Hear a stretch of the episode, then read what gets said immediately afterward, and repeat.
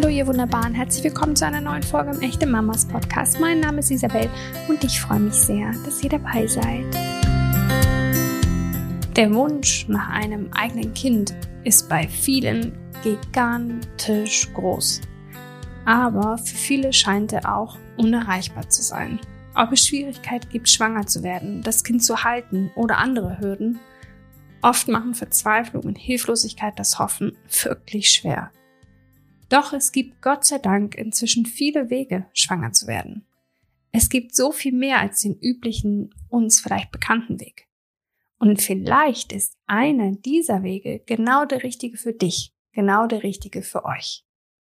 In dieser Folge habe ich mit Dr. Med Nadine Al-Kaisi gesprochen. Sie ist Kinderwunschärztin in München und hat in ihrem Buch Das Kinderwunschbuch alle Wege, Diagnostiken und Behandlungen zusammengefasst, die Paaren zu einem eigenen Kind verhelfen können. Ganz klar könnte jeder dieser Methoden stundenlang besprochen werden. Wir möchten in dieser Folge aber möglichst alle vorstellen. Deshalb tauchen wir in jedes Thema ein, aber nach einiger Zeit auch wieder aus. Ich hoffe, dass euch diese Folge Mut macht und dass ihr euch informiert. Denn nur wenn wir wissen, was für Möglichkeiten wir haben, dann können wir die nötigen Schritte gehen auf dem Weg zu unserem Wunschkind. Liebe Nadine, herzlich willkommen im Echte Mamas Podcast. Hallo, schön bei euch zu sein. Vielen Dank für die Einladung. Sehr, sehr gerne. Wir haben heute ein Thema, was mh, mm, vor allen Dingen die Mamas, Papas, Paare betrifft, die ein Kind planen, also die unbedingt schwanger werden möchten und vielleicht nicht wissen wie, beziehungsweise die besten sagen wir mal, Grundvoraussetzungen schaffen möchten. Also vielen, vielen Dank, dass du uns mit Rat und äh, Tipps zur Seite stehst. Ich würde direkt mal mit einer simplen Frage vielleicht beginnen. vielleicht ist sie simpel, vielleicht ist sie viel komplexer, als man erahnen mag. Gibt es wohl den idealen Zeitpunkt, um schwanger zu werden? Ja, wie du schon gesagt hast, keine simple Frage. ähm, also ich würde sagen, nein. Es gibt, äh, weil ähm, das geht ja nicht nur jetzt um die biologischen Faktoren, da gibt es sicherlich einen idealen Zeitpunkt, um schwanger zu werden. Aber ähm, am Ende muss natürlich auch ein Baby immer irgendwo in das Leben reinpassen. Ne? Und ähm, was ja schon der Fall ist, ist, dass Frauen tendenziell jetzt eher älter werden, wenn sie ihr erstes Kind bekommen. Und es liegt auch daran, dass man eben ja erstmal den Fokus auf anderen Dingen hat, was völlig verständlich ist. Also Ausbildung, Beruf, vielleicht will man erstmal ähm, ja ein bisschen Karriere machen. Manchmal fehlt auch einfach der Partner. Also das ist ja auch noch so ein Punkt, ja. Also man braucht trotz allem immer noch zwei Menschen, in irgendeiner Form zumindest, äh, um äh, ein Kind zu bekommen. Ähm, und das ja, ist natürlich nicht immer alles ideal so. Ja, deswegen ähm, ist es, glaube ich, schön, dass wir die Folge machen und auch ähm, wir erstmal darüber sprechen, über Vorbereitungen und ähm, wie der Zeitpunkt so ist. Denn ähm, es ist natürlich unterschiedlich, in welchem Stadium man sich so befindet, wie man sich vorbereiten sollte oder wie lange man warten sollte, wenn es nicht klappt. Also das heißt, der ideale Zeitpunkt biologisch Klar gibt's den, das ist leider sehr jung. Also man würde sagen, zwischen 20 und 30 ist sicherlich ein sehr, sehr guter Zeitpunkt, um schwanger zu werden. Ähm, aber es das heißt jetzt nicht, dass es danach nicht mehr klappt. Aber es ist äh, ja tendenziell vielleicht etwas einfacher. Das ist vielleicht eh wichtig, dass wir das vorweg nochmal schicken.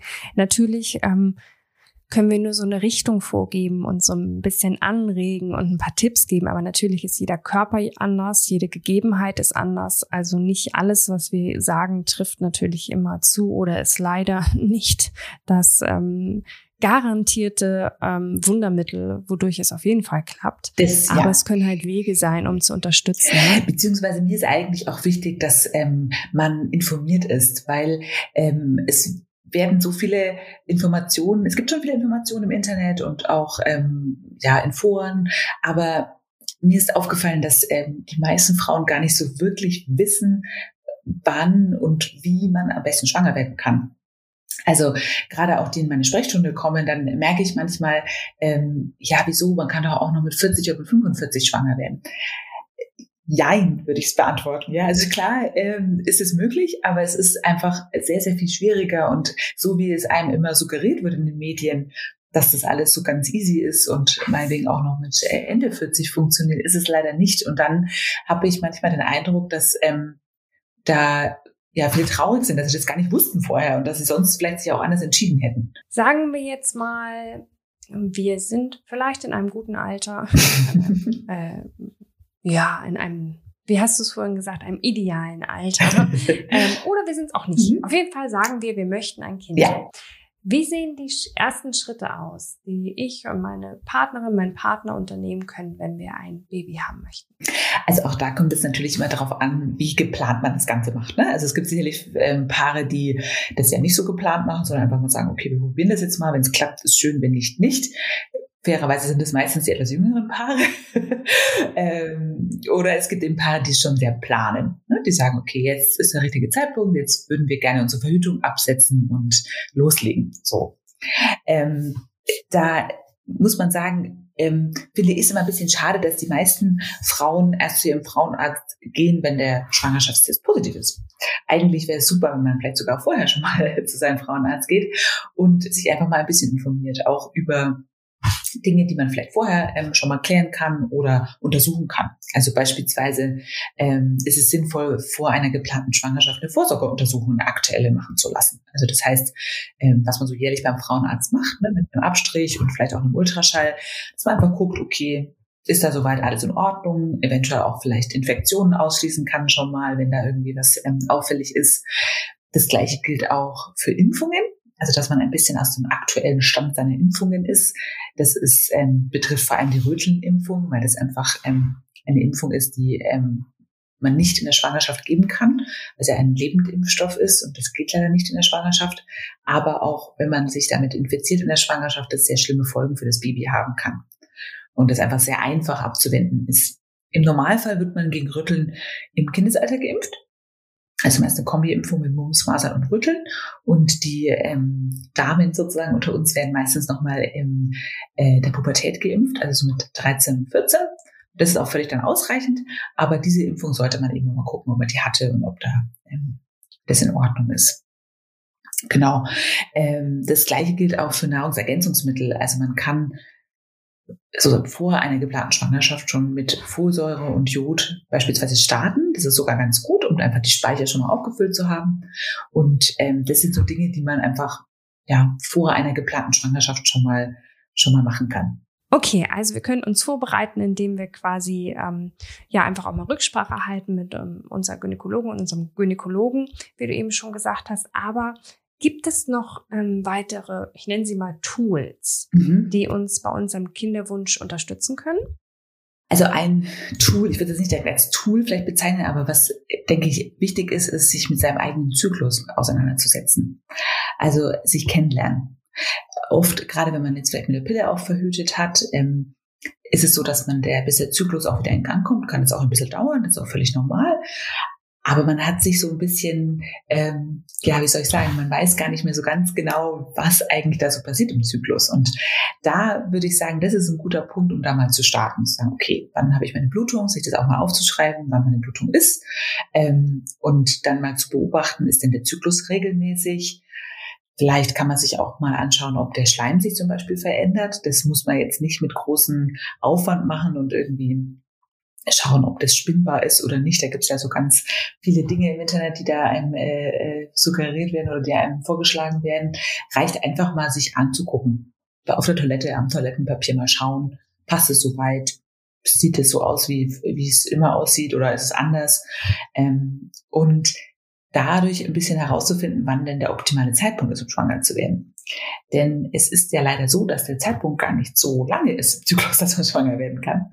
Ähm, idealerweise ist es um den Eisprung herum, also mal ein bisschen sogar lieber vorher als danach. Das wissen auch viele nicht. Also so zwei Tage, einen Tag vor dem Eisprung ist eigentlich der ideale Zeitpunkt. Ähm, und also zumindest sagen wir die ideale, die, mit den besten Chancen so ähm, um schwanger zu werden. Und diesen Zeitpunkt natürlich rauszufinden, ist ähm, vielleicht am Anfang so das, was man vielleicht mal machen kann, falls es nicht klappt. Generell ähm, versuche ich eigentlich erstmal den Druck ein bisschen zu nehmen oder zu sagen, probiert's einfach, habt einfach Spaß. ja, weil wenn man schon im ersten Zyklus anfängt, das Ganze so technisch zu machen, dann ähm, ist es auch ein bisschen schade, weil es ist ja auch schön, schwanger zu werden. Ja, also es ist ja auch nicht so, dass es bei allen zu einem Problem führt oder so, sondern es kann ja auch einfach klappen. Also es ist, möchte ich jetzt auch nicht ausschließen. Ja, es ist ähm, oder nach zwei, drei Monaten klappen, ist auch völlig in Ordnung. Es ist ja nicht immer so, dass es ein Problem ist. Und insofern würde ich einfach erstmal ermutigen zu sagen, habt Spaß miteinander, probiert's einfach mal so. Aber es ist sicherlich nicht verkehrt zu wissen, okay, jetzt könnte es vielleicht ein ganz guter Zeitpunkt mal sein oder wir haben es jetzt völlig verpasst und deswegen ist es logisch, dass ich nicht schwanger bin. Auch das beruhigt ja ein bisschen. Genau, das ist ein spannendes Thema, die natürliche Familienplanung quasi, also alles, was damit zu tun hat, seinen eigenen Körper so ein bisschen zu beobachten. Dazu haben wir auch eine Folge gemacht, falls jemand da sich nochmal näher informieren möchte. Aber dein Tipp ist einfach mal zu probieren und Spaß zu haben, finde ich super. ähm, und ich finde, wenn man auf diesen Punkt guckt, wann man zum Beispiel vielleicht auch einfach ganz besonders Lust hat, oder auch ganz besonders anziehend auf den Partner oder die mhm. Partnerin wirkt, wirkt sich da ehrlicherweise auch schon was drin. Ja. Denn ähm, die Natur ist ja clever. Gerade dann, wenn wir schwanger werden könnten, finden wir Sex ja auch besonders interessant oder haben besonders große Lust. So, ne? Also wenn man einfach vielleicht da so ein bisschen feinfühlig wird und so, so sich so ein bisschen beobachtet im, im Guten, ähm, dann hilft das, glaube ich, auch schon. Ne? Ja, sehr. Und ich finde, man sollte sich so lange diese Unbeschwerdezeit bewahren, solange es geht. Weil ähm, wenn man so wirklich dann tief in den Kinderwunsch reingeht, dann ähm, werden wahrscheinlich auch deine Hörer ähm, Rückmeldungen, dann ist es einfach anstrengend. Dann wird es einfach nicht mehr so gelassen sein. Und der Zeitpunkt kommt manchmal leider sogar schneller, als man sich das vielleicht denkt oder wünscht. Und deswegen ähm, möchte ich das auch gar nicht so verkopfen, das Ganze. Also ähm, es ist sicherlich gut, sich selber kennenzulernen und seinen Zyklus kennenzulernen.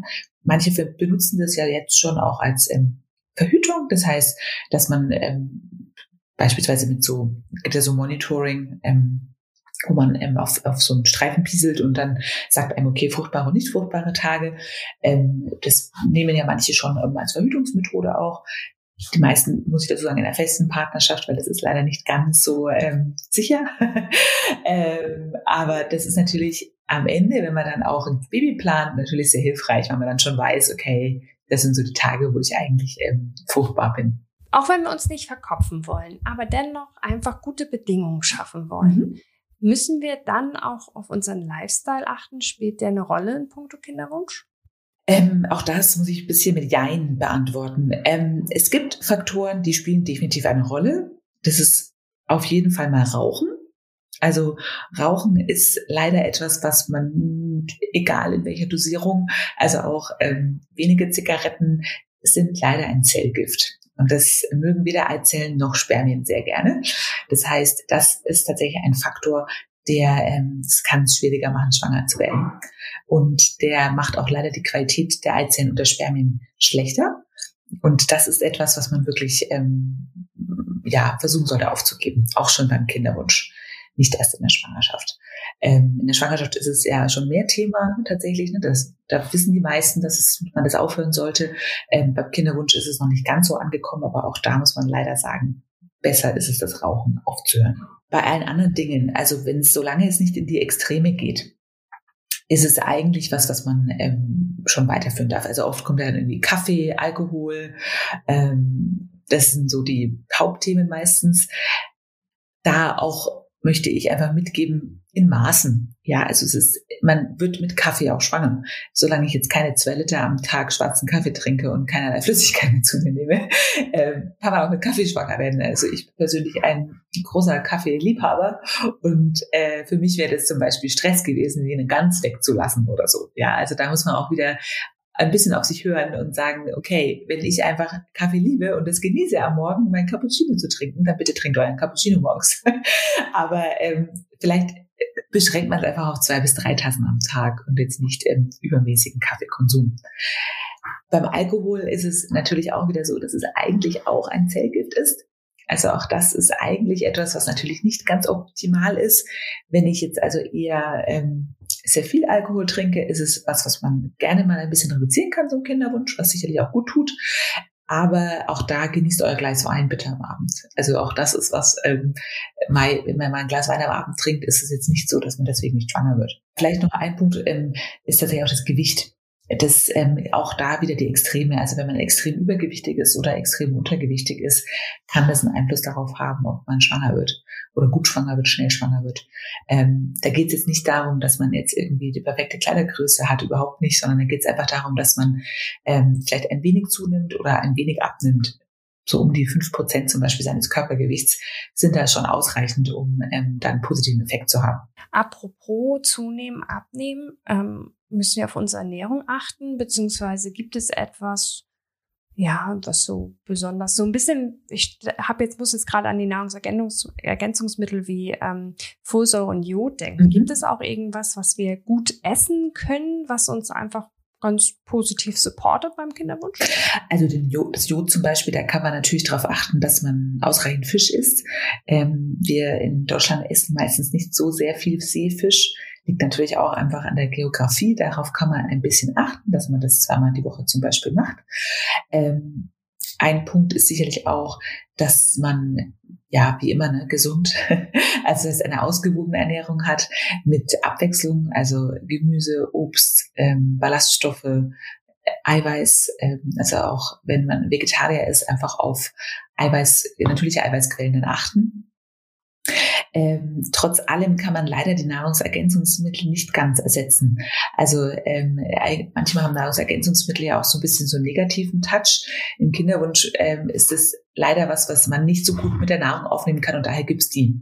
Also man muss jetzt sicherlich nicht das komplett Kombi-Vitaminpräparat unbedingt zu sich nehmen, aber ähm, Jod und Folsäure ist einfach schwierig mit der Nahrung aufzunehmen und deswegen sollte man das ähm, idealerweise sogar drei Monate vor einer Schwangerschaft starten.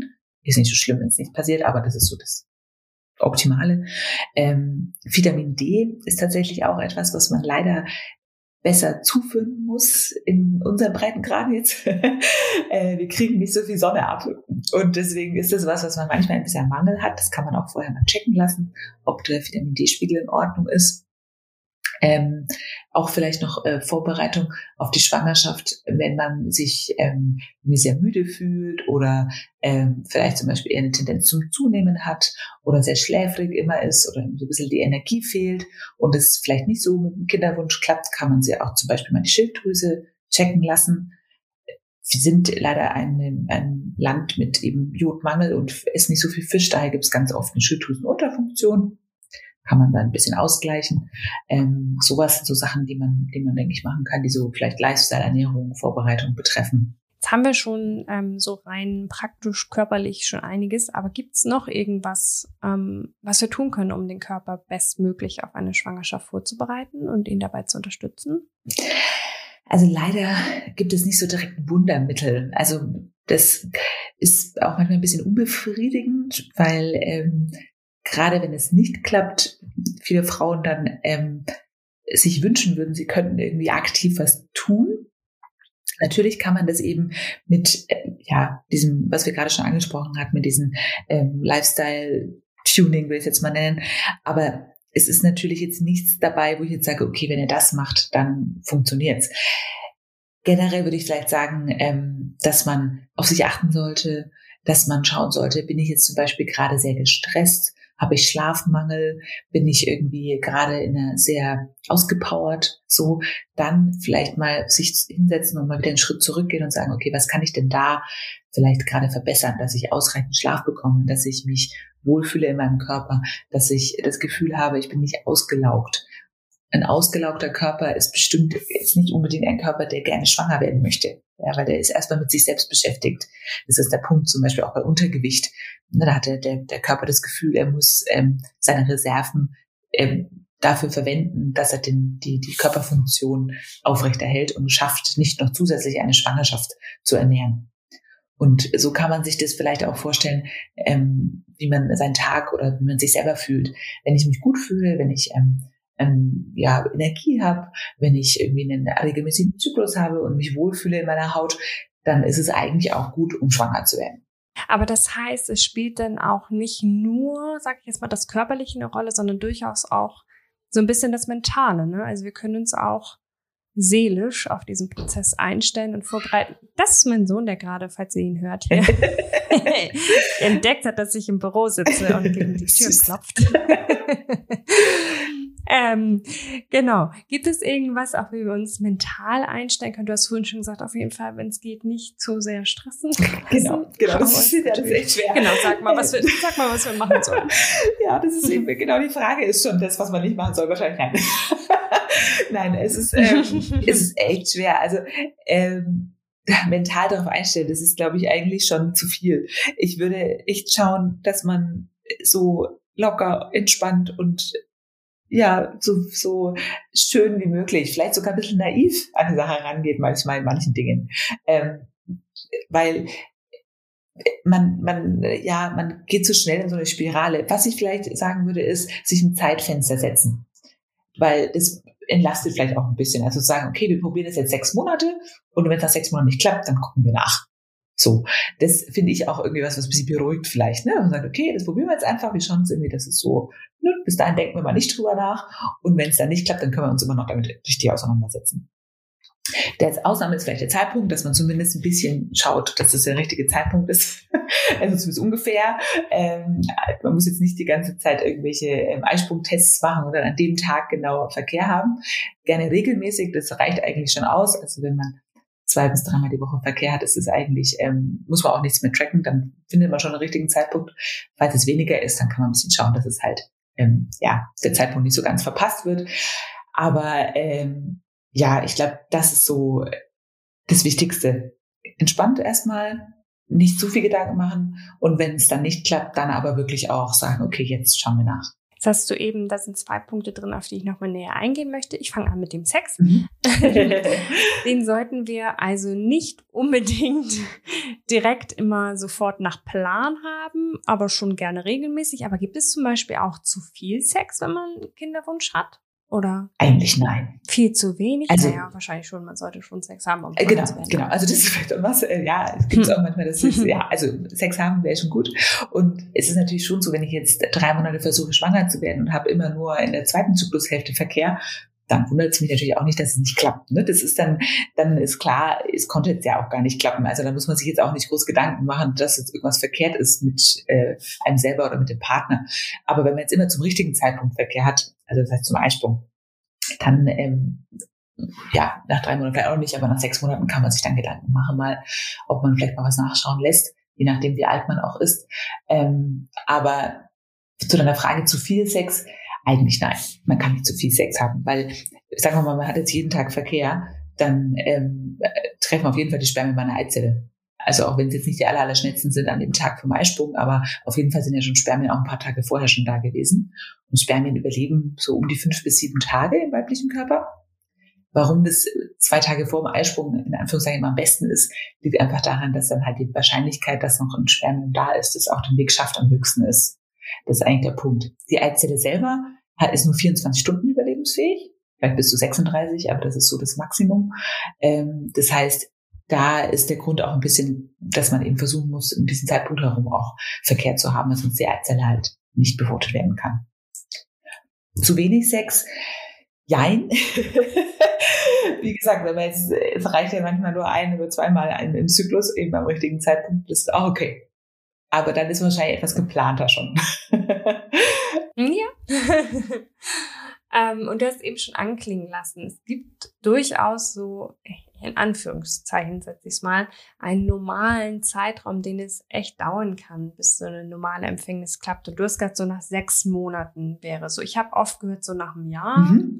ist irgendwie, sollte man gucken, aber so in, zwischen sechs und zwölf Monaten würdest du empfehlen? Äh, genau, das würde ich tatsächlich ein bisschen nach Alter und nach äh, Bedürfnissen machen, weil äh, mich hat es immer ein bisschen gestört, dass viele Frauen eben sagen, ja, wieso, ich darf doch erst nach einem Jahr äh, gucken lassen, so. Ja, also viele verstehen das ja so, sie dürfen erst oder sie werden schief angeguckt, wenn sie vorher zu einem, zum Frauenarzt gehen oder zu einer Kinderwunschklinik. Das möchte ich ein bisschen nehmen, diese Angst, weil das ist auch ehrlich gesagt ein bisschen gemein. Wenn man, wenn man schwanger werden will und es sechs Monate oder acht Monate oder zehn Monate versucht und nicht funktioniert, das ist echt lang. Also das kann halt echt, echt lang vorkommen. Und das ist dann auch einfach, also deswegen sage ich auch nach den Bedürfnissen. Ja, also ich würde niemanden verurteilen, der einfach früher zum Frauenarzt geht und meinetwegen auch nach drei Monaten zum Frauenarzt geht, wenn er denn das Bedürfnis dafür hat. Und zu sagen, ich mache mir einfach Gedanken, ich mache mir jetzt einen Kopf, ich kann das nicht mehr gelassen angehen, ich will einfach wissen, ob da jetzt irgendwas ist oder ich möchte das jetzt gerne abklären. Dann ist es so. Dann finde ich es auch in Ordnung. Müssen, weil das ist ja auch manchmal so, dass die Hürde zu sagen, wir, wir klären jetzt Sachen ab, ähm, etwas höher ist, einfach weil man sich dann das Gefühl hat, es ist vielleicht schon irgendwie, man ist jetzt krank oder man ist schon, es funktioniert ja nicht, oh Gott, oh Gott, so. Das, ähm, deswegen, man darf sich schon auch Zeit lassen, wenn man das kann. Ähm, ich würde mal so sagen, unter 33 bis 35 ähm, kann man schon mal bis, zu zwölf Monate warten.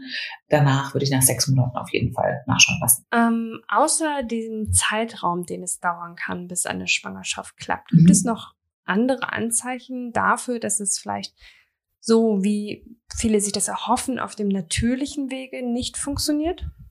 Das kann ein bisschen an der Geschichte zum Beispiel, ähm, wenn man so in seiner Vergangenheit, wenn man beispielsweise mal Infektionen in der Vergangenheit hatte, ähm, zum Beispiel auch kleine Chlamydieninfektionen, vielleicht sogar eine erkannte oder auch so immer wieder Infektionen, kann es sein, dass mit den Eileitern vielleicht eine Problematik besteht, dass die sozusagen verklebt sind und deswegen nicht durchgängig. Das ist zum Beispiel eine Sache, ähm, wenn der Zyklus nicht kommt oder ganz unregelmäßig ist. Das heißt also ähm, erst alle acht Wochen oder alle drei Monate ähm, oder vielleicht gar nicht mehr kommt. Auch dann würde ich sagen, ähm, sollte man lieber etwas früher zum Frauenarzt gehen, weil dann ist einfach die Chance, schwanger zu werden, eventuell nicht gegeben, weil der Eisprung nicht da ist. Ähm, das sind vielleicht so Anzeichen, dann, ähm, also das ist auch natürlich, gut, da kann es tatsächlich noch auf natürlichem Weg klappen, also deswegen muss man jetzt nicht gleich irgendwie ähm, eine künstliche Befruchtung machen. Wenn die Eileiter verklebt sind, da ist es tatsächlich dann schwierig auf natürlichem Weg. Ähm, nicht vergessen, finde ich, darf man auch den Partner übrigens. Wir reden immer nur über die Frauen, ne? ähm, aber der Mann ist natürlich auch ein entscheidender Faktor. Ähm, das ist mir auch ein großes Anliegen übrigens, weil äh, die Frauen immer ihre Schuld bei sich suchen und immer sehr schnell erstmal nur auf sich gucken. Den Partner, der wird irgendwie erstmal vergessen. Aber ähm, auch der ist natürlich ein wichtiger Part in dem Ganzen. Ähm, und auch da kann zum Beispiel sein, wenn man in der Kindheit eine Mumpsinfektion hatte als Mann, oder ein Hodenhochstand. Ähm, das ist sozusagen, wenn der Hoden nicht in den Hodensack gewandert ist in der Kindheit und es entweder dann operiert werden musste oder sogar gar nicht ähm, behoben wurde, dann ist es eine, ein Risikofaktor sozusagen dafür, dass die Spermien nicht ähm, sich so gut bewegen können oder nicht so schnell sind. Auch das wäre zum Beispiel eine, eine Sache, wo ich sagen würde, dann würde ich ähm, lieber früher mal nachschauen lassen. Mm, gibt es jetzt, du hast schon ein bisschen was erwähnt, so aus der Vorgeschichte, war das also Infektion oder wie auch der Hodenhochstand, aber gibt es auch, oder an, ganz konkret gefragt, können zum Beispiel Fehlgeburten vorangegangene ein äh, Warnsignal dafür sein, dass die natürliche Empfängnis, eine natürliche ausgetragene Schwangerschaft schwierig wird? Also Fehlgeburten ist, ähm, würde ich fast sagen, noch mal ein ganz eigenes Thema, wo wir wahrscheinlich noch einen ganz eigenen Podcast nochmal machen könnten. Ähm, Haben wir schon äh, tatsächlich. Okay, okay, also es gibt, ähm, genau, es gibt eine Folge zum Thema Fehlgeburt okay. für alle, die da, die da Probleme haben. Also, austauschen möchten. Bei, bei Fehlgeburt ist es ja eher nicht das Thema, ähm, dass man schwanger wird, sondern schwanger zu bleiben. Also ähm, das heißt, wenn ich mehrere Fehlgeburten hatte, dann heißt es ja, ich kann schwanger werden. Also das heißt, die Eizellen und Spermien treffen sich auf jeden Fall und befruchten sich das sind dann wieder andere Themen, die dann, ähm, wo man nachschauen muss, warum das, warum es nicht bleibt, also warum es sich nicht einlistet oder nicht weiterentwickelt. Deswegen ist das jetzt vielleicht ähm, nochmal eine andere Schiene. Das ist auch sehr belastend und ähm, da möchte ich auch vielleicht auf den Weg mitgeben, wenn man so eine Geschichte hinter sich hat. Da wird immer gesagt, man soll dreimal probieren und dreimal, wenn es erstmal, also wenn es drei Fehlgeburten gegeben hat, dann erst nachschauen lassen. Auch da muss ich sagen, das finde ich ganz schön hart. Also drei Fehlgeburten ist schon ein Wort. Ne? Also ähm, da auch nicht schämen. Ja, also auch nach einer Fehlgeburt darf man sich ähm, durchchecken lassen oder darf man mit seinem Gynäkologen sprechen oder im Kinderwunschklinik ähm, und einfach mal Dinge abklären und darüber sprechen, was es denn für Möglichkeiten gibt oder was es denn Tatsächlich ist das aber schwierig. Ja. Oft, ne? Also dann Termin zu Genau, also was für Möglichkeiten es gibt, weil ich hatte drei Fehlgeburten. Okay. Genau, ich hatte drei Fehlgeburten ähm, und es war tatsächlich so, dass mir äh, die ganzen Untersuchungen erst ab dann bezahlt wurden. Das ist ja. Also ähm, Ja. Ähm, genau, also es ist, glaube ich, auch oft so, dass man gute Wege finden muss, um Unterstützung zu bekommen. Aber wie du sagst, ist eigentlich ganz anders. Nee, aber da gibt es die Rechte, stimmt. Also gerade zum Beispiel so genetische Untersuchungen und sowas, die werden von der Kasse nicht bezahlt, wenn man nicht drei Fehlgeburten hatte. Manchmal macht, kann man so Sondersachen versuchen oder nach zwei Fehlgeburten oder so. Aber ja, das ist natürlich auch für die Frauen also schwierig, weil die sind dann so ein bisschen in der Bredouille. Ähm, weil die kriegen ja dann auch immer so Forderungen. Das ist ja nicht immer böser Wille von denen, sondern die haben, sind auch unter dem Druck der Kosten sozusagen. Ähm, das stimmt. Da, ja, aber manche Dinge kann man untersuchen lassen, wie ähm, die Schilddrüse, ähm, vielleicht nochmal den, den Zyklus nochmal anschauen lassen. Solche Sachen kann man machen, auch ohne dreimal Fehlgeburten. So meine genetischen oder so, die teuren Sachen, da gebe ich dir recht, ja, das ist schwierig. Da vielleicht sogar dann mal eine Kinderwunschklinik sich wenden. Genau, ja. Ich glaube, es eh äh, dann der beste Weg. Ähm, aber es ist, glaube ich, an diesem Punkt genauso wie bei dem Punkt, man wird nicht schwanger, immer in Austausch gehen, ne? Fragen stellen, zum Arzt gehen, ähm, einfach gerade wenn es einem auf der Seele brennt, dann irgendwie nicht damit alleine sein, sondern einfach, wie du sagst, einfach irgendwo hingehen, Hilfe suchen, nach Möglichkeiten suchen zur Unterstützung. Ja, also ich war Denn, auch Traum. Mhm. Weil, also ich habe ja, immer wieder die, dieses Gefühl, ja. die Hürde ist so hoch oder sie haben so Angst, überhaupt äh, diesen Weg zu gehen und auch vor allem in die Kinderwunschklinik. Mhm. Also ich habe in meinem Buch sogar ein ganzes Kapitel gewidmet, äh, der Weg in die Kinderwunschklinik Kinderwunschklinik ja. einfach zu sagen, geht dahin. Es ist nicht so, dass man da alles abgeben muss oder dass man dann stigmatisiert ist oder dass man plötzlich irgendwie eine künstliche Befruchtung machen muss. Das ist nicht der Fall. Also es geht immer um, was man selber möchte und was einfach die, der, der Grund ist, warum es nicht klappt. Und es ist tatsächlich so, auch darüber hast du in deinem Buch geschrieben, wir können das nur ganz kurz anreißen, die unterschiedlichen Möglichkeiten, weil es davon viele gibt, Gott sei Dank, und sie natürlich sehr komplex sind. Aber vielleicht kannst du uns einmal so kurz durch, ähm, ja, durch unterstützende Möglichkeiten führen, die helfen können, wenn die natürliche Empfängnis nicht klappt. Also, ähm, also wirklich auf natürlichem Weg nicht mehr klappt, meinst du? Also wenn man wirklich schon einen Schritt weitergehen mhm. muss, dass man nicht mehr zusammen schwanger werden kann, also mit Geschlechtsverkehr. Ja. Okay. Ähm, also da kommt es natürlich wieder darauf an, also was die Ursache ist, warum man nicht schwanger wird. Das ist mir auch ganz wichtig zu sagen, dass man immer erstmal gucken muss, was ist eigentlich der Grund und welche Möglichkeiten stehen uns dann zur Verfügung. Und da ist natürlich immer die Frage, liegt's ähm, beim Partner, liegt's beim, bei, bei der Frau oder liegt's an beiden? Ist es eine Kombination? Ist übrigens ganz oft eine Kombination. Also das ist nicht unbedingt so, dass es immer nur der eine oder andere ähm, eine, äh, ein Problem in Anführungszeichen hat. Ähm, die kleinste Möglichkeit, in Anführungszeichen, sich Hilfe zu holen, ist zum Beispiel, wenn ähm, beim Partner die Spermien jetzt nicht zu so schnell sind und ähm, jetzt ansonsten aber eigentlich soweit alles in Ordnung ist, also der Zyklus einigermaßen regelmäßig ist und man ähm, die Eileiter durchgängig sind, dann kann man so eine Insemination machen. Eine Insemination bedeutet, dass ähm, die Spermien sozusagen näher an den Ort des Geschehens gebracht werden. Das heißt, man gibt, ähm, der Mann gibt die Spermien ab, die werden ähm, aufbereitet und werden dann mit so einem dünnen Katheter in die Gebärmutterhöhle hineingegeben und ähm, sozusagen dann näher an den Eileiter gebracht und an das Ei ähm, am Zeitpunkt des Eisprungs. Das heißt also am idealen Zeitpunkt, um schwanger zu werden. Das klingt jetzt gerade sehr technisch und sehr, äh, ja, wahrscheinlich auch etwas äh, beängstigend ist es gar nicht. Das ist im Endeffekt eine gynäkologische Untersuchung wie beim Frauenarzt, wie bei der Vorsorge und kann man ganz problemlos einfach beim Gynäkologen machen, also keine, also kein, also nicht beim Gynäkologen, aber beim Kinderwunschzentrum, bei dem Frauenarzt dann dort. Ähm, man geht sozusagen einfach in die, in die Sprechstunde. Äh, man braucht keine Narkose oder Schmerzmittel oder sowas. Es tut auch nicht weh. Es ist im Prinzip ähnlich wie bei so einer Vorsorgeuntersuchung, also maximal so ein Zwicken oder so mal, aber das war's. Ähm, und das kann man eben mal als ersten Schritt probieren, wenn ähm, da die Möglichkeiten bestehen. Das andere sind natürlich so ähm, ähm, Hormonstimulationen. Das heißt, wenn man ähm, beispielsweise keinen Zyklus hat oder nur einen sehr langen Zyklus, dann kann man das auch kombinieren mit so einer Insemination oder auch auf natürlichem Weg schwanger zu werden. Da ist die Idee dahinter, dass man ähm, eine Art Unterstützung gibt, dass der Körper diese Eizellreifung wieder in Gang kriegt. Und sobald eben eine Eizelle schön herangereift ist, kann man den Eisprung, ähm, wird, wird meistens tatsächlich in der Hinsicht dann ausgelöst, das heißt mit einer Spritze induziert. Das liegt daran, um den besten Zeitpunkt besser abschätzen zu können, dass man ein besseres Timing hat. Und ähm, das kann man dann auch kombinieren mit einer Insemination oder aber auch in dem Fall auch auf natürlichem Weg schwanger zu werden. Danach sind wir dann schon tatsächlich bei den künstlichen Befruchtungen.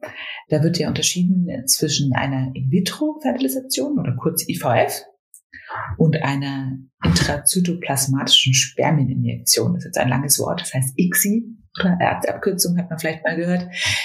Im Prinzip ähm, ist es von der Behandlung, also was bei einem selbst passiert, sehr, sehr ähnlich. Die Unterschiede liegen im Labor. Das heißt, ähm, bei einer künstlichen Befruchtung ist es immer so, dass Ei und Samenzelle im Labor zusammengebracht werden. Ja? Ähm, das heißt, die Eizelle wird bei der Frau genommen und das Spermium wird genommen und die werden im Labor zusammengebracht und befruchtet. Bei einer ähm, In-vitro-Fertilisation, also IVF, ist es so, dass Spermium und Eizelle einfach in einen Topf gegeben werden und die befruchten sich von alleine. Das heißt, ähm, da geht das Spermium dringt selbst in die Eizelle ein. Bei einer ICSI, also bei einer intrazytoplasmatischen Spermieninjektion ist es so, dass ein Spermium genommen wird und in die Eizelle injiziert wird und so befruchtet wird. Das muss man dann machen, wenn die Spermien ähm, nicht in der Lage sind, eine natürliche Befruchtung hinzubekommen. Also das heißt, die Konzentration beispielsweise zu wenig ist, die Beweglichkeit ähm, nicht gut genug oder nicht genug normal geformte Spermien vorhanden sind. Also da ist sozusagen der männliche Faktor in Anführungszeichen nochmal ein Punkt. Okay. Super spannend. Auf jeden Fall auch nochmal Punkte auf. Alles sehr technisch, ne? ich hoffe, es war verständlich. Ja, aber ja, aber es, ja, und es ist ja auch mal ganz gut zu verstehen, was da überhaupt passiert, ne? Also da sich da mal, weil man hört das natürlich oft, wenn man ähm, sich mit dem Thema auseinandersetzt, aber viele wissen ja gar nicht, was es genau bedeutet. Aber was es bedeutet, wenn man schwanger werden möchte, das aber nicht klappt, das wissen wir glaube ich, zumindestens alle, die es probiert haben oder die in so einer Situation sind. Es kann enorm belastend sein. Ähm, was können wir tun, um uns emotional zu stärken, wenn, ja, wenn wir uns irgendwie, keine Ahnung, hoffnungslos und ja, oft ja auch, weil wir die Schuld bei uns selbst suchen, vielleicht einfach nicht wohl mit uns selbst fühlen oder sauer auf uns und unseren Körper sind. Ähm, was können wir tun, um uns da so ein bisschen, ja, so ein bisschen zu rüsten? Oh, das ist ganz schwer. es ist einfach so ein essentielles Thema, was einen oft einfach so grundauf erschüttert, wenn es nicht klappt, dass ähm, da echt schwer ist, einen sinnvollen Rat zu geben. Weil ich finde, es klingt viel so abgedroschen. Ne? Also das ist ja dann so dieses, ja, entspann dich mal oder fahr doch mal in Urlaub oder denk mal an was anderes. Das sind so Sätze, die kann man da nicht mehr hören und die bringen einem auch irgendwie nicht weiter. Zumindest ab einem gewissen Punkt, finde ich soweit ich das mitbekommen habe, ist es einfach nicht so. Ähm, sich darauf vorzubereiten, deswegen ist es eine schwierige Frage, finde ich, weil es kommt ein bisschen, ist glaube ich auch eine Typsache. Also manche sind so Macher, die dann das Gefühl haben, okay, wenn ich jetzt, ich muss es jetzt angehen und irgendwie wieder ein bisschen die Selbstkontrolle zurückbekommen. Das heißt, ich will irgendwie wissen, was ist die Ursache, was kann ich tun, was ähm, ich gehe jetzt zu Ärzten, ich, ich äh, schicke jetzt meinen Mann zum Arzt, ich will jetzt einfach da aktiv werden. Ähm, das ist bestimmt eine Möglichkeit, auch zu sagen, damit umgehen zu können, einfach wieder ein bisschen die Kontrolle über diesen Kinderwunsch zurückgewinnen. Andere sind eher in sich gekehrter und müssen eher wieder zu sich finden und vielleicht auch ähm, ja darüber nachdenken, was gibt's für mich für Alternativen, vielleicht auch wieder ein bisschen mal, hm, wie soll ich sagen, das Leben wieder ein bisschen in die Hand nehmen dass nicht sich alles nur um den Kinderwunsch dreht, sondern man wieder anfängt zu leben. Weil ich finde, ganz viele im Kinderwunsch ähm, fangen dann an, alles nur noch nach dem Kinderwunsch auszurichten. Also ähm, ich kann im zweiten Zyklushälfte nicht auf eine Party gehen, weil ich darf da keinen Alkohol trinken. Oder ähm, es ist ein, ich habe ein neues Jobangebot, das kann ich jetzt nicht annehmen, weil wenn ich sofort schwanger werde, das geht ja gar nicht. Ne? Also oder ich kann jetzt nicht heiraten, weil wenn ich jetzt schwanger bin, passe ich ins Kleid nicht. Also das ist so die Extremform. Aber ich nur sagen, lebt trotzdem weiter. Es ist, ähm, man sollte den Kinderwunsch vielleicht nicht in, immer nur in den Mittelpunkt stellen. Das macht er automatisch. Der ist automatisch im Mittelpunkt. Es ist eher daran arbeiten, dass er nicht immer zu jedem Zeitpunkt im Mittelpunkt steht. Ich fand sehr belastend, also meine Geschichte ist ja eine andere. Mhm. Schwanger werden war, wie du vorhin auch schon gesagt hast, das ist dann ja bei Fehlgeburten gar nicht so das Problem. Ich glaube aber, dass es natürlich Überschneidungen gibt, mhm, ja. ähm, die man emotional durchlebt. Und unter anderem war es für mich wahnsinnig belastend, ständig die Nachfragen aus dem Umwelt, Umfeld ertragen zu müssen. Ähm, sehr ungefragt natürlich. Mhm, ja. ähm, ja, was können wir tun? Ich ähm, weiß zum Beispiel von Freundinnen, die schwanger werden möchten, dass sie es niemandem erzählen. Mhm. Einfach, damit niemand nachfragt. Trotzdem fragen Menschen ja nach. Ja. Wenn du in einem gewissen Alter bist und dann vielleicht auch noch verheiratet, ist ja deine nächste mhm. Aufgabe, ein Kind zu kriegen, also wird nachgefragt. Wie können wir da gegenübertreten, damit das nicht so verletzend ist? Oder wie können wir uns davor schützen? Wie können wir es vielleicht sogar verhindern? dass du ja gefragt Ich wollte gerade sagen, ich finde eigentlich eher das Verhindern ist, glaube ich, der Punkt, weil ähm, solche Podcast-Folgen zum Beispiel äh, oder auch so, so dieses Bewusstsein schaffen. Es gibt Menschen, die werden nicht auf natürlichem Weg schwanger oder nicht so einfach. Und es ist einfach ein wahnsinnig sensibles Thema und ich finde es extrem übergriffig eigentlich, sowas zu fragen oder zu anzusprechen, wenn es jetzt nicht meine beste Freundin ist oder ne, man irgendwie sich sehr gut kennt, weil das ist ja oft dann eher, was einen so trifft, sind ja so aus dem Nichts fragen, so, ah ja, und wann, wann, wann macht ihr mal jetzt so ein Baby? Wie schaut es jetzt bei euch aus? Mhm. Ist doch jetzt schon ein bisschen älter, oder? und siehst du denkst, äh, was soll ich darauf antworten? Das ist, und gerade wenn man im Kinderwunsch ist und eh schon so verletzlich, fällt es einem noch schwerer oft, da schlagfertig zu sein und zu sagen, ähm, ja, oder vielleicht hat sogar jemand mal eine patzige Antwort gegeben und es tut einem im Nachhinein leid. Da finde ich, sollte man sich auch wirklich großzügig verzeihen und sagen, da hat man jedes Recht der Welt mal zu sagen, man ist mal patzig. Also das, ähm, mhm. ja, und ich finde eher, man sollte das Bewusstsein der Gesellschaft mal schaffen, dass ähm, gewisse Themen einfach sehr sensibel sind und man da einfach auch mal vorsichtig sein muss und sensibel ähm, dem anderen gegenüber sein sollte, solche Dinge anzusprechen. Ne, also auch, das ist übrigens auch was bei, bei Fehlgeburten. Jetzt hat man vielleicht gerade eine Fehlgeburt und jemand fragt einen, ja, und wie schaut es jetzt bei euch so aus? Also das ist einfach so extrem schlimm. Da kann ich auch gar nicht ähm, was raten, dass man einem sich da das. Ich finde, da, da muss man sich gar nicht rüsten, sondern da sollte man eher das Bewusstsein schaffen, dass das nicht angesprochen wird, einfach so. Und da kann man ja auch bei sich selbst anfangen. Ne? Genau. Also ich ähm, man, es ist natürlich auch oft so, also es gibt solche und solche Fragen, aber es ist natürlich oft so, dass manche Menschen einfach wirklich aus reinem, ganz lieb gemeinten Interesse fragen und trotzdem kann es verletzen. Ja. Deswegen ähm, habe ich mir abgewöhnt, überhaupt jemals zu fragen. Also, ähm, ist, wie du sagst, es muss dann schon eine sehr, sehr enge, vertrauter Mensch sein, mit dem man vielleicht eh gerade über dieses Thema spricht. Genau. Aber ansonsten vielleicht einfach selbst damit anfangen, nicht mehr nachzufragen. Genau, ähm, genau. So, Was ich allerdings ja. schon ermutigen möchte, ist vielleicht ähm, in seinem vertrauten Kreis zu besprechen. Weil man fühlt sich, finde ich, sehr schnell alleine im Kinderwunsch. Und ähm, man weiß gar nicht oder denkt gar nicht, dass es vielleicht vielen ähnlich geht, weil die es auch nicht ansprechen. Ähm, das ist übrigens beim Thema Fehlgeburten auch so. Ne? Die meisten Menschen reden nicht darüber, dass sie eine Fehlgeburt hatten. Selbst, ne, aber wenn man dann mal selber erzählt, man hatte eine, dann plötzlich erzählen sie, ah ja, ich hatte übrigens auch eine vor meinem Kind oder so. Und fand das auch ganz schlimm. Also ähm, das möchte ich schon ermutigen. Einfach mit vertrauten Menschen, die einem, die einem so auch nahe sind, äh, da vielleicht doch das mal ansprechen, wenn es einen belastet. Unbedingt, das ist ja aber auch der andere Weg, ne? Also nicht ähm, nachzufragen, sondern selbst sich zu öffnen genau. und zu erzählen, damit man natürlich dann irgendwie die Tür aufmacht und der andere selbst entscheiden kann, ob er da ähm, auch was zu sagen mag oder nicht, weil das natürlich, da hast du total recht, der Austausch ähm, ist enorm bereichernd und stärkend, gerade bei all diesen belastenden Themen. Mhm. Und es ist natürlich bereichernd, wenn der Partner oder die Partnerin irgendwas tun kann, ähm, wenn wir, wenn wir als Frau, die schwanger werden möchte, total unglücklich sind, dass es nicht klappt.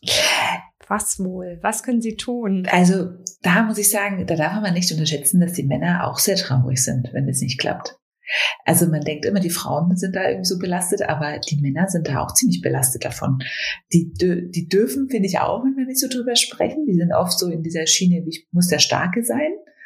Ich muss jetzt hier irgendwie, ne, auch in der Beziehung manchmal so diejenigen, die so das Auffangbecken jetzt sein müssen. Ähm, ich sehe das aber auch bei der künstlichen Befruchtung. Da ähm, ist es ist natürlich jetzt dann so die, die ähm, höchste, oder was heißt die höchste, aber auch eine sehr schlimme oder starke Belastung, so eine künstliche Befruchtung, oder kann das sein im Kinderwunsch, weil das natürlich sehr geplant ist alles und mit viel Terminen verbunden ist. Ich möchte jetzt keine Angst machen vor künstliche Befruchtung, wirklich nicht. Das ist, also machen wir vielleicht nochmal eine Folge drüber. Aber das wollte ich jetzt nicht damit sagen. Ich wollte nur sagen, ähm, seelisch kann das natürlich sehr belastend sein. Und dadurch, dass es sich da auch fast immer nur um die Frau dreht und der Mann oft das Gefühl hat, ich gebe ja nur die Spermien ab und damit ist mein Part irgendwie beendet, ähm, habe ich da, merkt man dann, die, die, die belastet es auch und das ist irgendwie, die haben gar, kein, gar keine Möglichkeit, sich da auszudrücken. Ähm, deswegen würde ich jetzt sagen, seid ein Team. Es ist, ihr seid als Team in diesem Kinderwunsch. Also ihr seid zusammen im Kinderwunsch. Und jeder hat da mal Hochs und Tiefs und ähm, jeder hat da so sein, seine eigene Form vielleicht, wann er, wann er sich besser, wann er sich schlechter fühlt und wie er damit umgeht. Ähm, und daher kann ich nur sagen, unterstützt euch gegenseitig. Also es ist, glaube ich, nicht so, dass der Mann die Frauen unterstützen sollte, sondern eigentlich ist es ein gegenseitiges Unterstützen.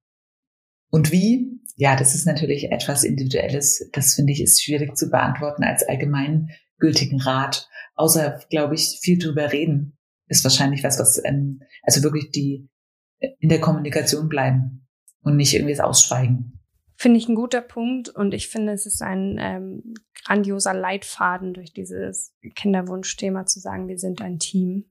Ähm, weil natürlich kann man auseinanderdriften, wenn jeder ähm, da so seinen eigenen Schmerz mit hat. Deswegen ist es ganz wichtig, wie du sagst, zusammen, zusammen sein, das zusammen machen und miteinander reden, ähm, ist, glaube ich, der Schlüssel, um da irgendwie gut durchzukommen.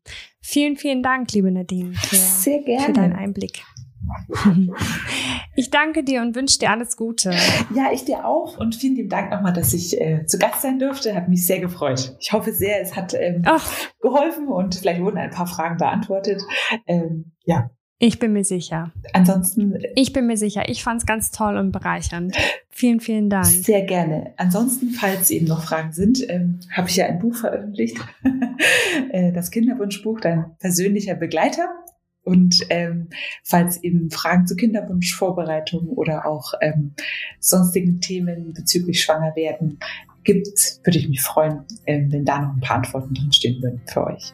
Sehen sind sie auf jeden Fall. Ich habe es mir, äh, hab's mir angeschaut und viele, viele Antworten sind da drin verborgen. also vielen Dank, liebe Nadine. Sehr gerne. Alles Bis Gute. dann. Tschüss. Liebe Nadine, vielen, vielen Dank für deine Expertise, die du mit uns geteilt hast, für all die Einblicke in diese Gott sei Dank so viel, vielfältige Welt, Kinder bekommen zu können. Ich hoffe, ihr da draußen konntet was mitnehmen, was für euch vielleicht in Frage kommt, was für euch vielleicht funktioniert, was euch ein bisschen Hoffnung macht. Ähm, und ich hoffe, dass wir uns nächsten Montag wieder hören. Den Echte Mamas Podcast, den gibt es nämlich wöchentlich. Wir freuen uns über jede und jeden, der dabei ist. Ich äh, freue mich auch, wenn ihr uns teilt, kommentiert, liked. Alles, was euch einfällt, damit die Echte Mamas Podcast Community größer wird. Bis dann, ihr Wunderbaren.